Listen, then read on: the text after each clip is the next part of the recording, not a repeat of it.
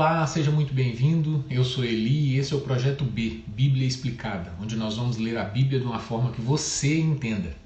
No último vídeo nós vimos que, apesar de Deus ter visto toda a corrupção do mundo, do homem, da criação, né, e ter decidido destruir tudo, é, uma família, né, em especial, achou graças ao, aos olhos do Senhor, né, a família de Noé. Então Deus decide destruir tudo porém preservar Noé e sua família para recomeçar, vamos dizer assim, a humanidade a partir daí. E hoje nós vamos continuar a leitura a partir do versículo 13 do capítulo 6 de Gênesis, é, onde então Deus vai dar ordens específicas com relação ao plano dele, de como ele iria então preservar a família de Noé.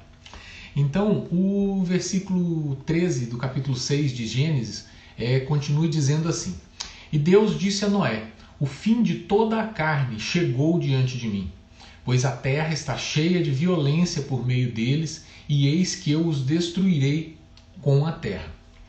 É, pela primeira vez na Bíblia, Deus ele é descrito é, expressando a uma pessoa as suas intenções com relação a outras pessoas. Então, Deus falando com Noé, a intenção dele com relação ao resto da humanidade. Deus disse que destruiria a humanidade por causa do pecado entranhado né, é, no, no, meio do povo. Né? Entretanto, não seria destruída apenas a humanidade, toda a terra, toda a criação.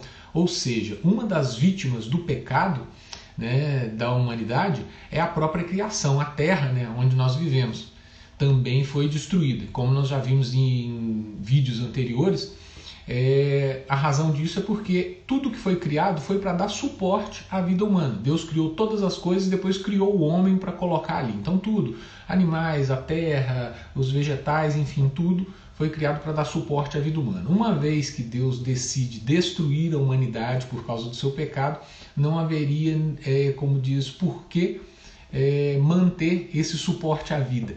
Então, é, dessa forma, Deus decide destruir toda a humanidade e toda a criação. É, o capítulo, o versículo, perdão, 14, é, continua dizendo o seguinte: Então Deus disse a Noé, né? capítulo, ó, versículo 14: Faze para ti uma arca de madeira de gofer. Farás compartimentos na arca e a betumarás por dentro e por fora com betume. É, em, relação, é, com, em razão né, do relacionamento de Noé com Deus, é, então Deus decide preservar Noé e a sua família para que eles fossem salvos e Deus ordena então que Noé construa uma, uma grande arca, né, uma embarcação grande de madeira. Aqui fala madeira de gofer, é gofer ou gofer, não sei como se pronuncia, vem de uma palavra hebraica é, que o significado é, é desconhecido, mas é, trata-se provavelmente de uma madeira de pinho ou cipreste, né, de acordo com os estudiosos. E, e, claro, né, essa embarcação teria que ser à prova d'água, porque viria um dilúvio. E para isso a instrução de Deus é que ela fosse vedada com betume. Betume é, é um tipo de petróleo encontrado de forma natural, como se fosse um asfalto, uma resina, um piche, né? ou algo parecido. Então Deus manda fazer a arca com essa madeira e lacrar, vedar, né? para ela ficar impermeável com betume. E o versículo 15 continua: E essa é a forma que tu, tu a farás o comprimento da arca será 300 côvados, a sua largura de 50 côvados e a sua altura de 30 côvados. Noé tinha que fazer uma, uma arca retangular, né, no formato de um barco, com um comprimento, aqui pelas medidas, o comprimento era seis vezes maior que a largura e dez vezes maior que a altura. E essas proporções, né, elas são utilizadas já há séculos para embarcações adequadas para navegar em alto mar.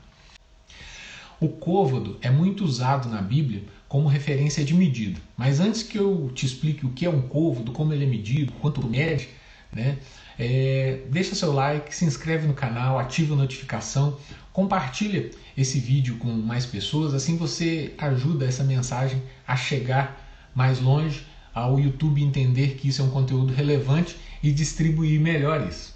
Então vamos lá. Um côvado era a medida exatamente do cotovelo até o dedo médio eh, esticado, né? Então aproximadamente 45 centímetros. Então, baseado nisso, nós sabemos que a arca ela deveria ter aproximadamente 135 metros de comprimento, né? fazendo dela assim é, o maior barco já construído é, nos tempos antigos. Bom, o versículo 16 continua: Uma janela farás para a arca, e em um côvado a acabarás em cima, e a porta da arca colocarás em sua lateral. Lhe farás com andares, inferior, um segundo e um terceiro. Né? Ou seja, é, a arca tinha três andares. E continua o versículo 17: E eis que eu mesmo trago um dilúvio de água sobre a terra, para destruir toda a carne em que há sopro de vida debaixo do céu, e toda coisa que está na terra morrerá. Então, nesse versículo, Deus está revelando a Noé né, o seu plano de trazer um dilúvio, né, cobrir com, com água toda a terra, e ele declara que o dilúvio, o dilúvio né, ele será composto por águas e terá o objetivo de desfazer tudo que foi criado, né, desfazer toda a carne, ou seja, é, o ser humano e também os animais. Né, todo sopro de vida né, debaixo do céu. Sopro de vida que se refere ao fôlego de vida que Deus concedeu a todos os seres, é, todas as criaturas vivas. Né? Essa expressão ela, se, ela destaca que o, o, dilúvio, então, ele vai ser uma forma de julgamento divino sobre a maldade e a corrupção que permeavam a humanidade né? e a criação naquele tempo. Então, tudo é, que respirava, é, tudo que era vivo, né? onde havia sido colocado o sopro de vida né? lá na criação, tudo isso seria destruído. Ou seja, Deus pretende então né, eliminar toda a vida da terra, exceto aquela que está abrigada dentro da arca, aquela que Deus resolveu preservar, né, Noé e sua família, por causa da sua justiça. Versículo 18: Mas contigo, né, Noé, eu estabelecer, estabelecerei o meu pacto. E tu entrarás na arca, tu e teus filhos, e tua mulher, e as mulheres dos teus filhos contigo Versículo 19: E de toda coisa vivente, de toda carne, dois de cada espécie tu trarás para dentro da arca, para guardá-los vivos contigo, e eles serão macho e fêmea. De ave segundo a sua espécie, e de gado segundo a sua espécie, de toda coisa rastejante da terra segundo a sua espécie. Dois de cada espécie virão a ti, para guardá-los vivos. E tomarás para ti de todo alimento que se come, e o ajuntarás a ti e serás por alimento para ti e para eles. Assim fez Noé, segundo tudo que Deus lhe ordenou, assim ele fez.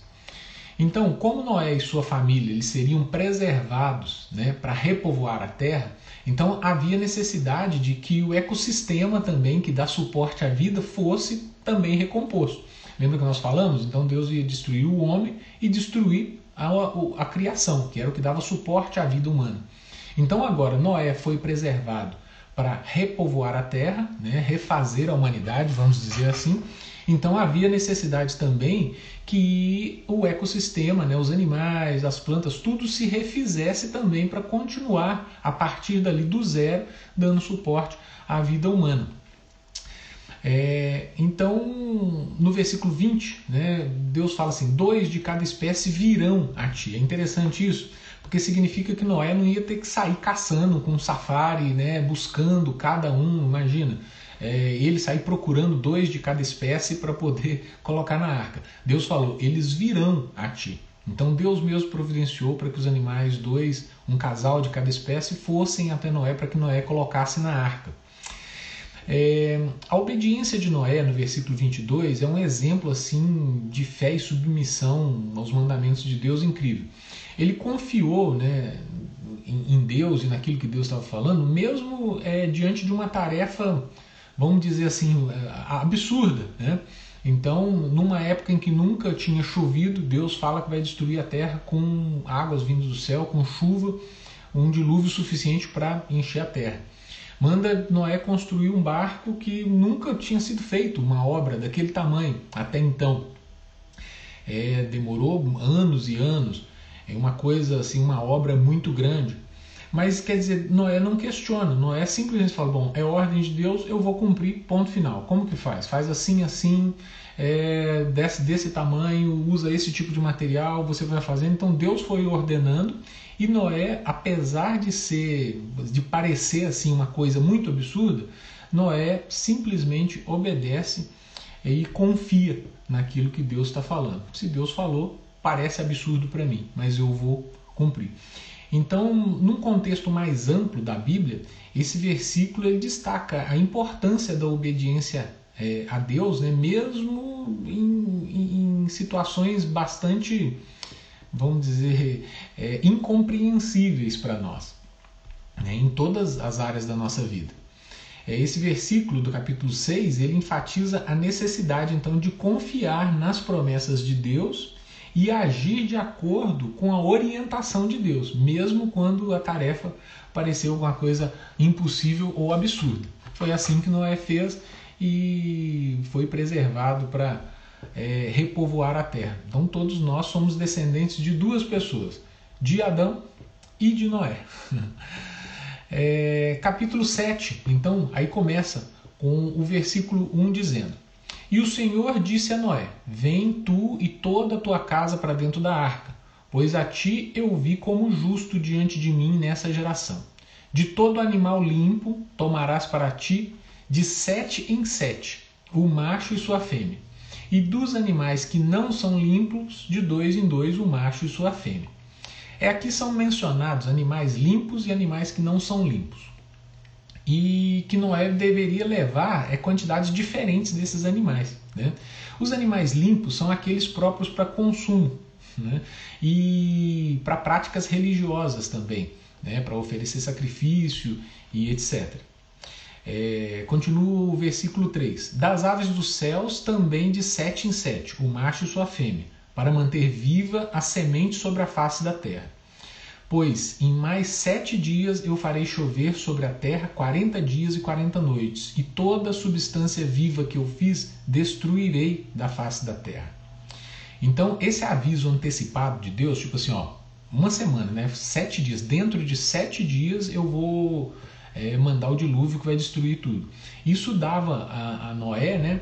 Uma, uma noção assim da, do, do tempo que ele tinha para poder encerrar ali as atividades, é, a lotação da arca, a provisão de alimento para ele, para os animais, enfim, para se preparar para o dilúvio. Então, não foi uma coisa assim de supetão. Deus já tinha marcado o tempo e quando foi se aproximando, Deus avisou: daqui sete dias vai acontecer. Em outros lugares assim do Antigo Testamento, Deus faz chover fogo, enxofre, granizo, né, como forma de julgamento contra os pecadores. E agora é, as águas seriam instrumento desse, desse julgamento. E durante 40 dias e 40 noites choveu sem parar. Né? O número 40 também ele tem um papel significativo durante todo o Antigo Testamento. Né? Um, como exemplo, né? Isaac e Isaú se casaram quando tinham 40 anos. Moisés ficou 40 dias no Monte Sinai recebendo os dez mandamentos da parte de Deus. O povo de Deus peregrinou no deserto 40 anos após a sua desobediência. Os filisteus né, oprimiram Israel durante 40 anos. Vários reis e juízes governaram Israel por 40 anos. Jesus jejuou no deserto durante 40 dias antes de iniciar seu ministério público. Então, esse número 40 ele vem sendo usado assim de forma é, consistente aí durante o Antigo Testamento. Nós vamos ver várias referências, não é só um dado. O versículo 5 do capítulo 7 continua dizendo o seguinte: E Noé fez de acordo com, com tudo o que o Senhor é, ordenou. E Noé tinha 600 anos de idade quando o dilúvio de águas veio sobre a terra. Para ter uma noção do impacto do dilúvio e do julgamento de Deus sobre o homem por causa do, do, do seu pecado, não há nenhum relato depois do dilúvio de algum ser humano que vivesse tanto. Né? Ou seja, a sensação é que a partir dali Deus então abreviou o tempo de vida do homem, né? encurtou o tempo de vida do ser humano porque a partir do dilúvio não se vê relatos assim de, de pessoas vivendo tanto. E entrou na arca, né, a partir do versículo 7 agora. E entrou na arca Noé e seus filhos, e sua mulher e as mulheres de seus filhos com ele, por causa das águas do dilúvio. Dos animais limpos e dos animais que não são limpos, e das aves e de toda coisa que rasteja sobre a terra, entraram de dois em dois até Noé na arca, o macho e a fêmea, conforme Deus ordenara a Noé. E aconteceu que, depois dos sete dias, as águas do dilúvio estavam sobre a terra, assim como Deus tinha falado. Então, exatamente como Deus falou, depois de sete dias vieram as águas, choveu 40 dias e 40 noites, e a terra foi coberta né, de águas e tudo foi destruído. Todos os seres vivos, humanos, animais, etc. Então, sobre esse texto que nós lemos hoje, o que eu quero destacar é justamente o que nós falamos: a obediência de, de Noé a Deus, mesmo quando a ordem parecia muito absurda. Ele não questionou nada, ele só executou aquilo que Deus ordenou e assim ele e toda a sua família foram salvos. Né? Então, espero que vocês tenham é, compreendido esse texto né, da maneira que nós lemos e eu aguardo vocês no próximo vídeo. Se você chegou aqui agora, volta, assiste ali toda essa série que nós já começamos de Gênesis e hoje nós chegamos, acho que ao décimo vídeo já. É, e em breve nós vamos estar dando sequência. Ok? Um grande abraço e fique com Deus.